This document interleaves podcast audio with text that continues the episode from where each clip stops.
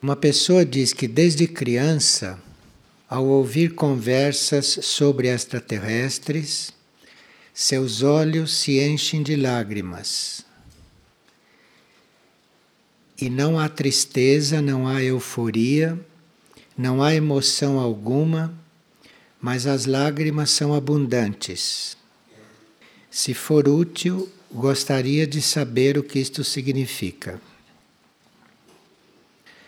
Pode significar que houve contatos conscientes em vidas anteriores, ou que houve contatos no intervalo entre as encarnações contatos positivos.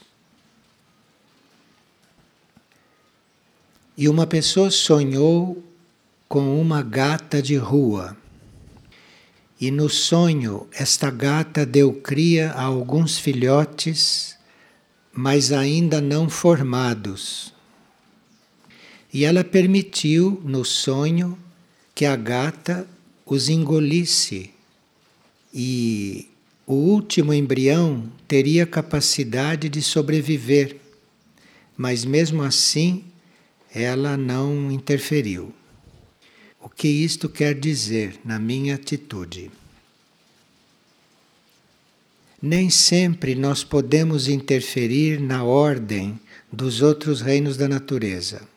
Às vezes dá para nós colaborarmos, mas às vezes não dá. Porque há um karma próprio do reino. E há também um karma entre os membros daquele reino.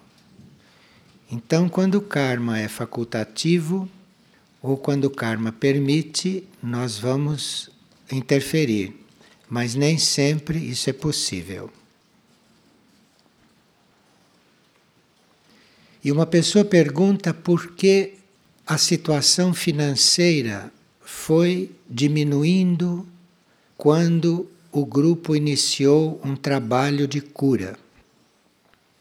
É porque a cura espiritual é incompatível com a cobrança de taxas. As duas coisas juntas não combinam. E uma pessoa sonhou com uma aliança de ouro muito brilhante então, podia estar significando um convite à personalidade para unir-se mais com o eu superior. Pessoa diz que nas vésperas de vir para a figueira, houve um sonho no qual ela começou a encolher, a diminuir e ficou tão pequenininha que cabia na mão de uma pessoa. No livro Toque Divino, que é o livro deste mês, na página 53, há um pensamento assim: Mãos sublimes iniciam a construção, ensinam a renúncia, a entrega, a obediência e a fé. Isto é, para nós estarmos com uma certa compreensão na consciência, precisa que a gente diminua, isto é, que o ego diminua. À medida que o ego vai diminuindo, a consciência vai crescendo. E uma pessoa pergunta o que devemos entender por trabalho hierárquico dentro do trabalho grupal. Então, a hierarquia planetária é um conjunto de consciências que exprime um raio, exprime uma determinada energia do cosmos. Então, isso é o que nós chamamos de hierarquia. Consciências que exprimem uma energia, uma energia específica e que serve de canal para aquela energia. Isto é que é hierarquia. E esta hierarquia, no cosmos e no planeta, exprime não só união, mas ela exprime também unicidade. Ela exprime uma união tão perfeita que todas aquelas consciências são uma consciência só. Isto é que é a hierarquia. Agora, aqui no plano humano, no plano físico, nós para irmos entrando nesta ordem, nós precisamos saber reconhecer certos valores. Os valores não têm que passar despercebidos para nós. Nós temos que aprender a reconhecer o valor de cada coisa, o valor de cada situação, enfim, o valor da atitude das pessoas como valor, não como outras coisas. E é preciso também uma cooperação entre as pessoas. Antes de haver união, antes de haver unicidade, antes de haver hierarquia formada, é preciso uma cooperação mútua e muito ordenada. Não cooperação assim avulsa que ora para, ora continua. É preciso que seja uma cooperação ordenada, constante e a gente saber reconhecer os eventuais valores que começam a surgir. Nós teríamos que estar ofertados ao serviço desde os nossos mínimos atos. Porque senão não se pode fazer uma ordem hierárquica no plano físico. Ordem hierárquica de certos valores para que tudo desenvolva dentro de um plano e na maior harmonia. Então, cada um deve estar ofertado ao serviço, né? desde os mínimos atos que esteja praticando. Cada ato ofertar, cada ato ser uma oferta. E isto vai em paralelo com os nossos votos profundos na consciência. Porque é na consciência que nós nos trabalhamos. Então, nós fazemos votos, nós fazemos ofertas, nós temos intenções de nos coligar com a hierarquia planetária. Então, isto é um trabalho e começa então entre os que trabalham assim, começa a haver uma coligação especial entre os setores do trabalho. E esta coligação é harmoniosa e, sendo harmoniosa, vai naturalmente levar em conta as prioridades. Não vai haver tumulto, não vai haver desordem entre o que é mais e o que é menos prioritário. Então, isto é um conjunto de coisas. E isto, no plano externo, no plano humano, pode ser realizado porque existe a hierarquia planetária. E a hierarquia planetária funciona como um conjunto. Então, esta possibilidade existe e isso está sempre pronto para fluir. Mas precisa ver se é isso que nós queremos ou se nós temos alguma ideia própria do que devemos fazer, do que devemos trabalhar. Aí precisa ver qual é a nossa situação, qual é a nossa posição. E se a nossa posição for de ser um prolongamento disto, for um, um instrumento disto, então as coisas começam a acontecer. Mas repito, é preciso que a gente saiba reconhecer certos valores e cooperar com os demais de uma forma ordenada. E nos mínimos atos que for fazendo, ofertá-los ao serviço do plano. E uma pessoa pergunta o que somos nós e qual é a nossa função imediata. Na sua essência, na sua essência mais íntima, o ser é divino. O ser, na sua essência mais íntima, é perfeito. Mas isto na superfície da Terra é uma teoria. É uma teoria correta, mas é uma teoria. Na prática, isto não se mostra ainda.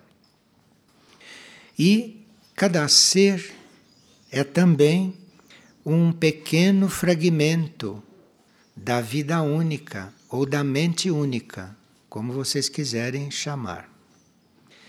Na medida que nós vamos reconhecendo a utilidade da nossa mente e vamos entregando a nossa mente a uma mente superior, nós vamos funcionando como um fragmento desta mente única.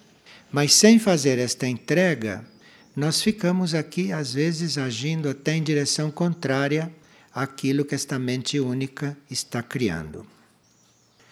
Isto a nossa consciência pode perceber e a nossa consciência pode trabalhar estes pontos. Agora, na nossa natureza material, a coisa não é bem assim. Na natureza material, a gente não é perfeito e na natureza material, a gente também não se sente um fragmento da mente única. Porque na nossa natureza material, nos nossos três corpos, vivem um agregado de vidas menores que não somos nós. Então, nos nossos três corpos, existem agregados, não chamemos de moléculas, porque são partículas de futuros seres. E estas partículas, estes agregados de vida, não chamemos de seres, que não são ainda. Esses agregados de vidas têm uma atividade intensa no nosso corpo mental, no nosso corpo emocional e nosso corpo físico etérico. E esses agregados de vida dependem da atividade que nós imprimimos nestes corpos para eles cumprirem o seu destino, para eles evoluírem. Então, quando nós estamos trabalhando autocontrole, ordem, enfim, qualquer trabalho que a gente esteja fazendo sobre o corpo mental, sobre o corpo emocional, astral, e sobre o corpo etérico físico, nós estamos colaborando na evolução desses agregados que ainda não são seres e que precisam de um ritmo nesses corpos para eles irem se formando. Agora, a evolução desses agregados que vivem nos nossos corpos em busca de formação, em busca de consistência, esta evolução não é regida pelo nosso eu superior e nem pela nossa mônada. Nossa mônada, nosso eu superior, ou a consciência do nosso corpo não pode interferir nisso. Porque esses agregados de vida que estão nesses corpos, eles estão sob a regência daquilo que se chama inteligência solar, que cuida da evolução de todo o sistema. Então, esses agregados que estão nos nossos corpos, isso está agregado ao regedor de todo o sistema, o Sol.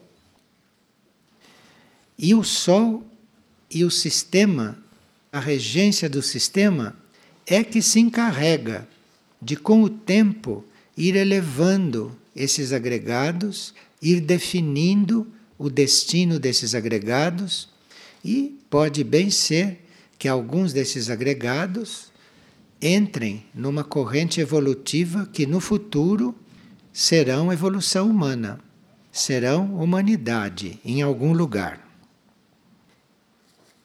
Esses fatos precisariam ser mais compreendidos para que a gente começasse a perceber o próprio papel, não só na vida, como dentro do planeta e, com o tempo, com o desenvolvimento da consciência, até dentro do sistema, do sistema solar no qual nós estamos. Há muitas pessoas que dão sinais de que estão despertas para estas coisas. E quando estas coisas começam a despertar, nós mudamos bastante o nosso comportamento nós mudamos muito a nossa atuação porque percebemos que o nosso trabalho, a nossa tarefa, a nossa presença na Terra vai muito além de todos esses fatos de todas essas tarefas conscientes que a gente já tem, que a gente já assumiu. As coisas vão muito além. Agora, seria preciso que nós fôssemos ordenados, que nós fôssemos sinceros no trabalho, nas tarefas, no assumir as coisas, que a gente se tornasse realmente responsável, que é para ir com o tempo percebendo estas coisas. E muitos começam a perceber estas coisas até nos próprios corpos, pela própria reação dos corpos durante o trabalho. E quando começa-se a perceber isso nos corpos, é porque nos nossos corpos há muitos agregados de vida que estão dependendo do nosso ritmo, da nossa forma de ser, dependendo da ordenação com que nós fazemos as coisas. E aí, nisso está em jogo até a saúde dos corpos.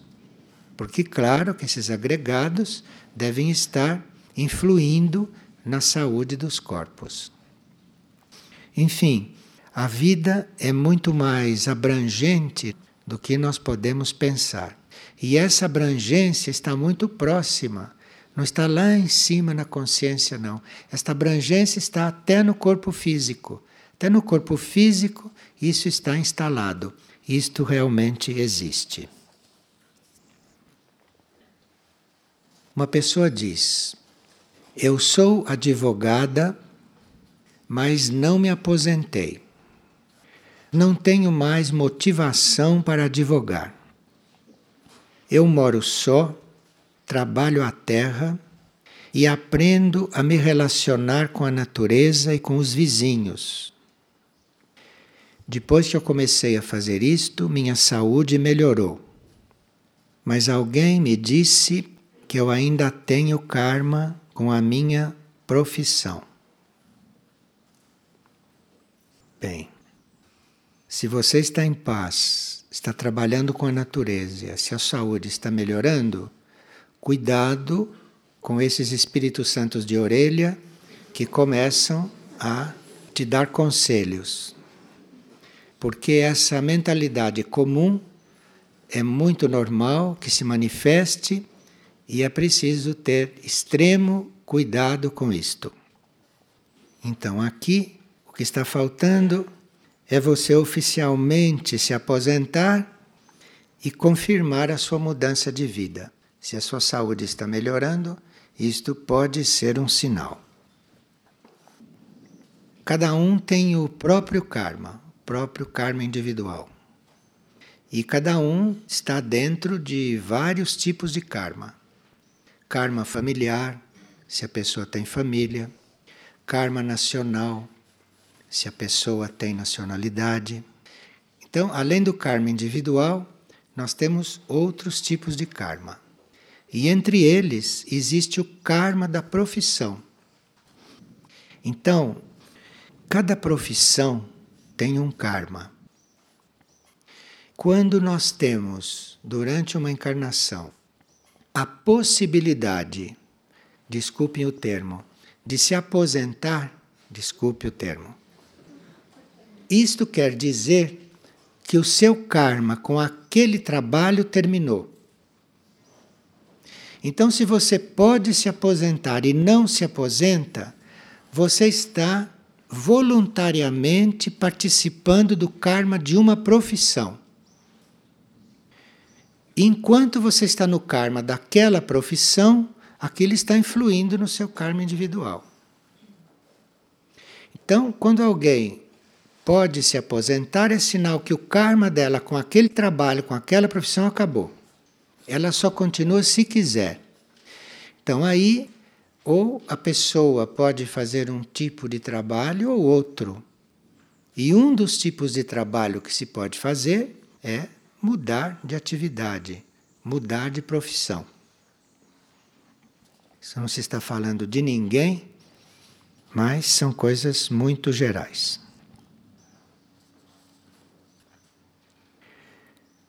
Nós estamos aqui com um grupo de plantios que está fazendo um encontro mensal. É muito bom que esses grupos que definiram as suas funções, que definiram as suas tarefas, se aprofundem na tarefa, se firmem, se confirmem juntos, unidos, porque nós estamos caminhando para situações críticas, no mínimo, no mínimo críticas, ou estamos caminhando para situações declaradamente caóticas. Então, a formação desses grupos, o aperfeiçoamento desses grupos, no sentido de aprenderem a trabalhar juntos, no sentido de se unirem, no sentido de fazerem uma interação de energia entre os indivíduos, entre as pessoas e as tarefas, entre as pessoas e as máquinas, entre as pessoas e as ferramentas, enfim, entre as pessoas e os instrumentos de trabalho, isto é muito importante. Os cientistas, esta ciência oficial, já está declarando abertamente que os furacões vão se intensificar, que os mares vão subir por causa do aquecimento global. A velocidade dos ventos e os furacões aumentou 50% nos últimos anos por causa do aquecimento dos mares. E os cientistas nos lembram que em quatro anos houve 33 furacões no Oceano Atlântico. É que foi lá no meio do oceano e isto não afetou os litorais. Mas em quatro anos houve 33 só no Oceano Atlântico. Está havendo, por ano, cerca de 20 desastres naturais de grandes proporções em cada ano, quando a média em 1990 era de 3. Quer dizer, em 10 anos aumentou de 3 para 20 por ano o número de acidentes naturais graves. Em 2004, Houve dez tufões no Japão, dez em um ano. Quatro vezes mais do que nos períodos mais movimentados anteriores. Bom, que diz respeito a nós, aqui no Brasil, muito diretamente, é que a floresta amazônica, que é considerado o pulmão do planeta, como se sabe, mas isso não é só do ponto de vista do pulmão. Isto é também de um outro ponto de vista que é muito importante que a gente tome consciência. Isto é, com o desmatamento, a cobertura verde está chegando no limite de não ser mais capaz de atrair chuva e de gerar a chuva necessária. De forma que, se esse desmatamento continuar, e tudo indica que não vai ser interrompido, então, se esse desmatamento continuar, a floresta amazônica não terá mais capacidade de gerar a umidade que vai produzir as chuvas. Então, nós que estamos, como dizem os poetas, adormecidos em berço esplêndido, porque aqui nada falta, estas coisas todas, nós teríamos que despertar, teríamos que acordar. E como esta humanidade é una, cada um que desperta influi na situação. Então, nós teríamos que despertar, fazer a nossa parte, estar ofertados ao serviço, estarmos disponíveis para o trabalho e o plano, a alma, a mônada, vai conduzir a energia que nós temos disponível e que nós estamos ofertando. É muito importante que, principalmente aqui no Brasil, estes seres que compõem esta nação que esses seres se ofertem ao serviço. Porque este país está construindo um karma muito significativo. Este país está se tornando um dos maiores matadouros de aves e de bois do mundo, do planeta. Este é um dos lugares no planeta onde se sacrifica da maneira mais bárbara o maior número de aves. De forma que aqui se está construindo um karma que o planeta, para equilibrar isto, deve começar a usar os seus recursos, deve começar a usar os seus métodos. Que a gente se torne vegetariano já é um passo, porque, num certo sentido, nós nos desligamos deste karma, num certo sentido. Mas do karma nacional de ser um dos maiores abatedores do mundo, isto nós não podemos nos destacar. E até é positivo, num certo sentido, que nós estejamos fazendo um trabalho contrário dentro deste conjunto. Então, esses grupos que se reúnem aqui devem ter estas questões claras, porque aí estaremos disponíveis, ofertados a este plano evolutivo, que fará o que for melhor. Mas nós temos que estar com esta oferta, nós temos que ter consciência de que momento vivemos, em que planeta estamos, e, no caso nosso, em que país estamos. Nós temos que ter esta consciência. Porque aí estamos mais livres para auxiliar, para mitigar situações, para eventualmente mudar alguma situação em algum momento crítico. Então, a preparação desses grupos de trabalho, a preparação desses grupos de serviço, é principalmente na consciência. E nós teríamos que, dentro do trabalho, dentro da energia do grupo, enfim, do que se passa, não? Nós temos uma consciência grupal, temos uma visão a mais ampla possível para podermos estar realmente em contato com as forças da natureza, as forças da natureza, que a uma certa altura se moverão para equilibrar estas coisas, e nós precisamos estar harmonizados com esses níveis, estar harmonizados com essas forças. E no toque divino se diz: os fortes se oferecerão como ajuda os fortes não discutem, os fortes não pregam e o exemplo é a sua palavra. Embora nós trabalhemos em grupo, embora nós reconheçamos as leis de grupo, nós teríamos que ter presente a nossa situação individual também. Então, nós participamos de um grupo, nós formamos um grupo, mas isso não exclui a nossa responsabilidade individual, a nossa formação como indivíduos e a nossa atitude como indivíduos, porque cada indivíduo tem um certo grau de compreensão e de atitude. O grupo é uma soma de tudo isto.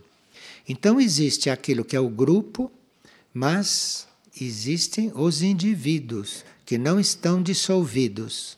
E esses indivíduos têm toda a liberdade de desenvolver a sua consciência e de aprofundar certas coisas, mais do que o grupo tenha condições de aprofundar, ou menos do que o grupo esteja aprofundando. Então aí não existe uma igualdade total embora exista uma unidade, exista uma unificação, uma união, mas isso não quer dizer que todos sejam iguais.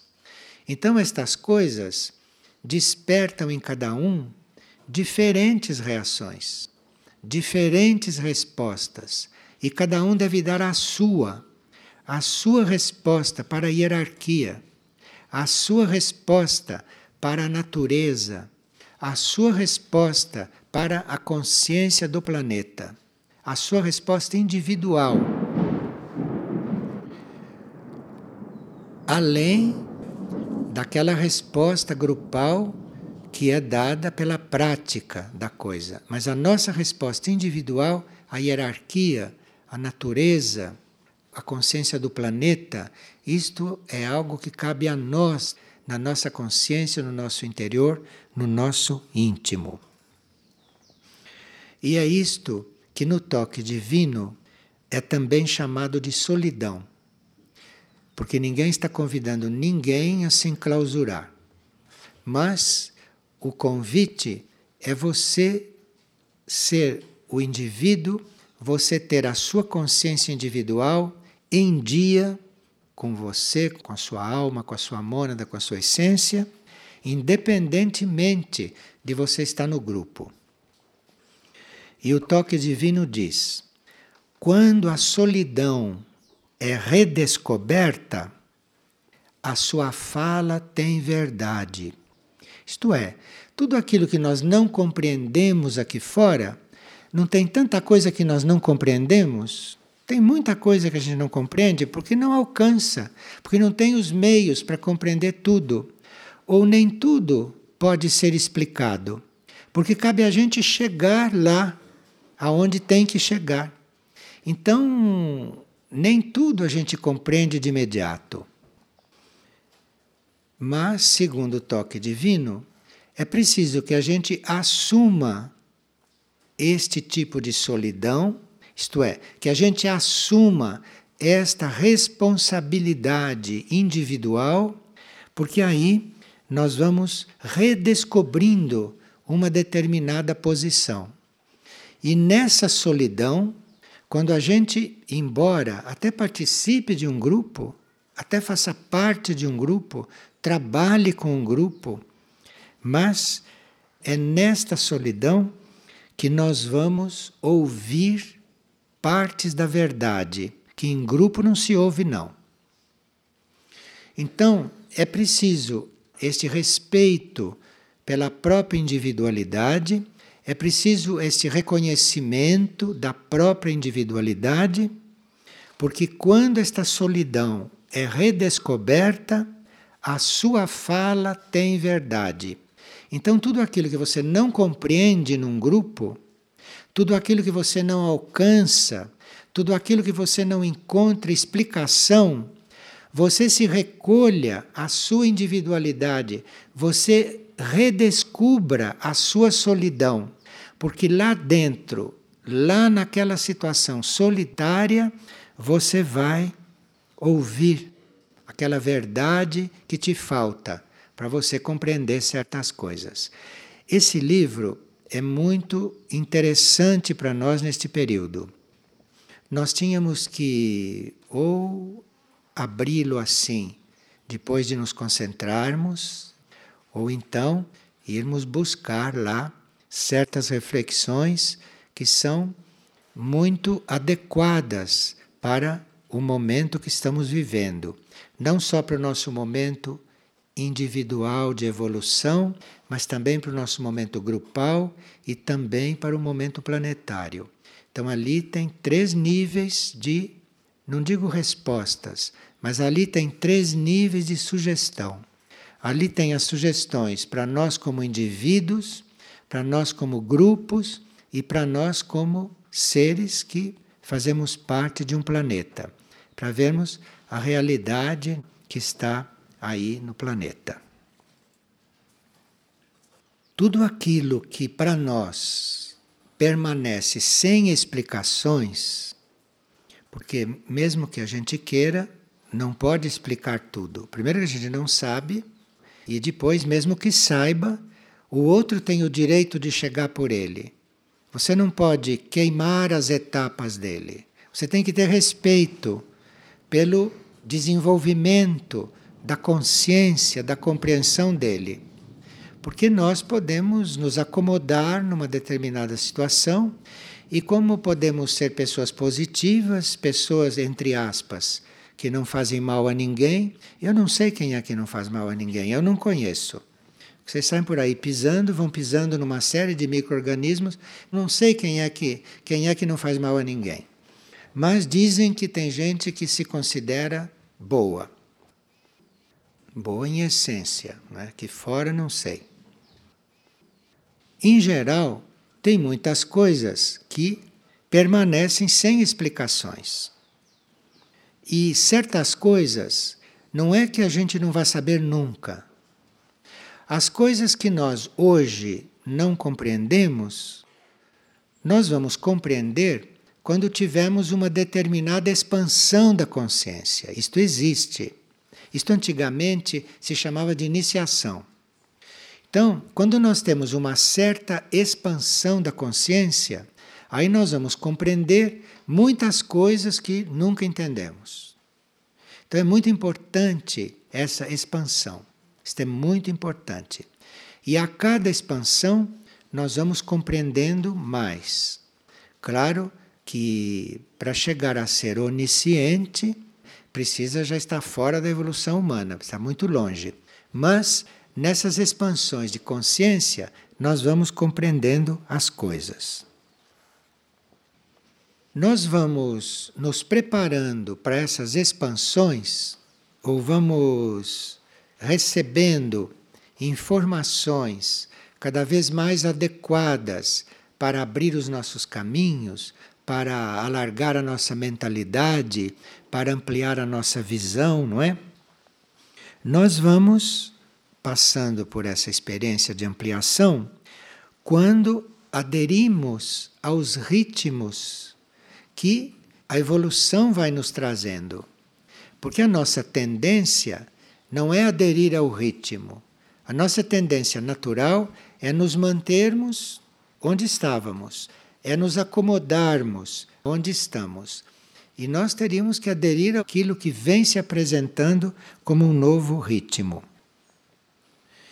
Essa compreensão é revelada no silêncio do ser, quando nós aprendemos a ficar sós, quando nós aprendemos a assumir a nossa individualidade e quando damos ouvido àquilo que nos chega como sinal, aquilo que nos chega como informação.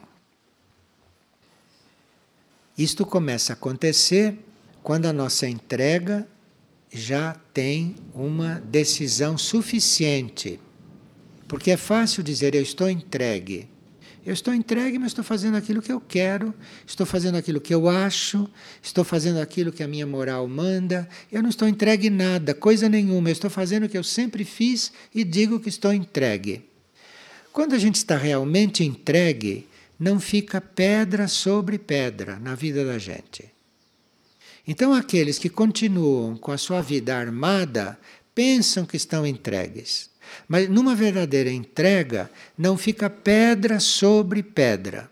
De forma que você vê como é raro você ver realmente uma pessoa entregue. É muito raro.